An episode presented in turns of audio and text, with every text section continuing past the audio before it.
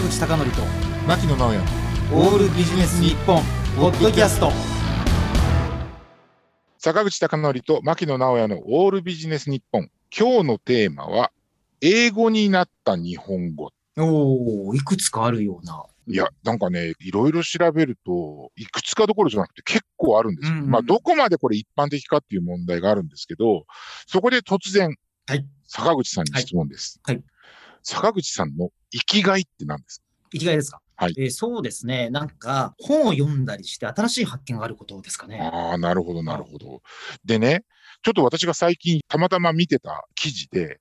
生きがいっていうのも英語の辞書にある聞いたんですよね。ほう面白いな。生きがいっていうのが確かに言。われてみたらうん、あの欧米人ってキリスト教文化圏なんで、うん、もう生きがい自体がもう神が創造したもんですからね。そうそう。それでね、そうんで、例えば、ほら、坂口さんと私も一緒にこうアメリカ回ったりとかしてる中で言うとね、あの、ほら、照り焼きとかってよく見るじゃああ、ありますね。ない。ね、照り焼きとか。うん。で、あと、調べてって面白かったのがね、英語圏で言うとカラオケって動詞なんですってね。ああ、面白い。で、そういうことを調べていく中でね、生きがいってなかなか、例えばさっき私が申し上げたみたいな、あの、照り焼きとかうん。カラオケみたいに、明確に説明できないじゃないあの、クオリティオブライフ、QOL って最近流行ってますけど、それとも違いますもんね。そうそうそうそうそう。うんで、あのね、生きがいをこう調べていくと、必ずね、出てくる単語っていうのがパーパスなんですよ。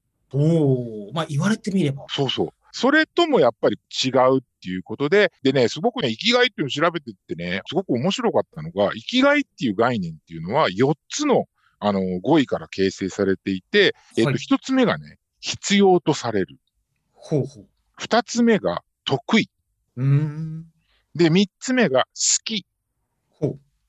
で、4つ目が稼げるっていう、そういうね、稼げるか。うん。だからこれって、よくよく考えると、やっぱり社会的ニーズがあって、自分たちがやっぱりその得意ですごく没頭できる、ワクワクしながらできるから大好きになって、それでいて対価が得られるっていうのって、いや、これ本当にまさに生きがいだなと思ってですね、あのー感じたんですよね。あれでしょ、お金が稼げるっていうのは、まあ、ある意味広く報酬を得ることができるそうそうそう、そういったとことですね。ですよね。で、私も過去にその出張とかでそのアメリカとかね、あの、いわゆるその英語圏みたいなところにこう行ってた時にね、あの、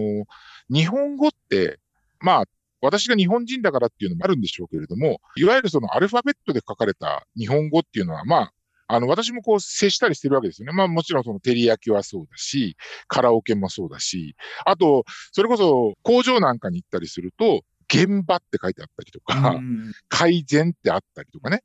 だから、あのーまあ、その、何もかも、そのね、その、英語圏で、その、まあ、認められている、そういう言葉になった言葉こそすごいっていうわけじゃないんですけれども、やっぱり、あの、言葉がそのまま採用されるっていうのは、それだけね、あのーグローバルな価値っていうのを、あの、見出されたっていう一つの証じゃないかと思うんですよ。ねえ、うん SDGs とかいう前から、日本ではもったいないっていうそうそうそうそうそう。世界に広まりましたし、おっしゃる通り、そのもったいないっていうのもすごく、あの、日本から発信ですごくグローバルに、今の、こうなんていうのかな、その潮流というかトレンドの中でやっぱりこう、捉えた言葉になっているわけなので、だからね、その、生きがいっていうことを見たときに必要とされる得意、好き、稼げるっていうのは、何かやっぱり、で、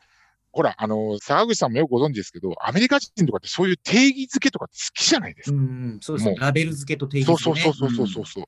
だから逆に、あの、生きがいっていうのをなんとなくこう、なんか、ボワーンとしたまんまの状態で理解しておくよりも、このね、必要とされる得意、好き、稼げるっていうのは、やっぱり、これ実際に話題になったの、ここ数年間ぐらいなんですけど、うん。やっぱり今の時流っていうのをなんか表してるね。まあこれは別に仕事だけではないですけれども、やっぱりその仕事っていうことを考えるときに、やっぱ社会的に必要とされて自分が得意で、得意だからこそ好きになって、それで対価を得られるっていうのって、とてもね、やっぱり今更ながら重要な要素じゃないかなと思ったんですよね。なるほどうね。ん。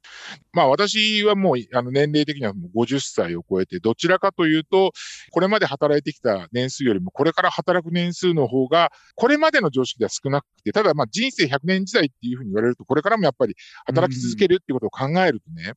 あの、すごく嫌なのが、以前勤めてた会社の同僚とかと話すると、やっぱりね、みんなね、もうね、定年後の話とかするんですよ、もう。まあね、うんどうしてもそうなっちゃうかな。あのね、特に私の年齢になると、そういう教育も会社からするんですよね。うんうんうん、要はその、そういったその自分が、あの、会社をリタイアした後に、あの、どういうふうに生活プランをこう作るかっていうのを決めましょうみたいなことをやるんですけど、でもそうじゃなくてね、だからそこで、確かにその、会社に雇用される状況っていうのは少しは変わるかもしれないけれども、やっぱり必要とされながら自分が得意で好きなことでね、稼いでいける、対価を得られるっていう、そういう生きがいっていうのを、やっぱりもう見直して、っていうのはもう、あの、私の世代っていうのはやっぱりその第二次ベビーブーマー世代のちょっと前になるんですけど、やっぱりね、あの、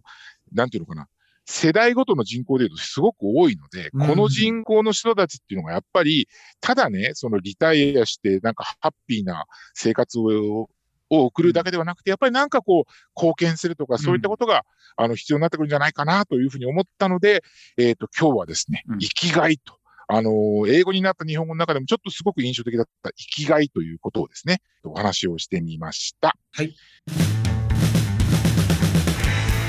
坂口孝則と牧野直哉のオールビジネス日本ポッドキャスト。今回はここまで。次回もお楽しみに。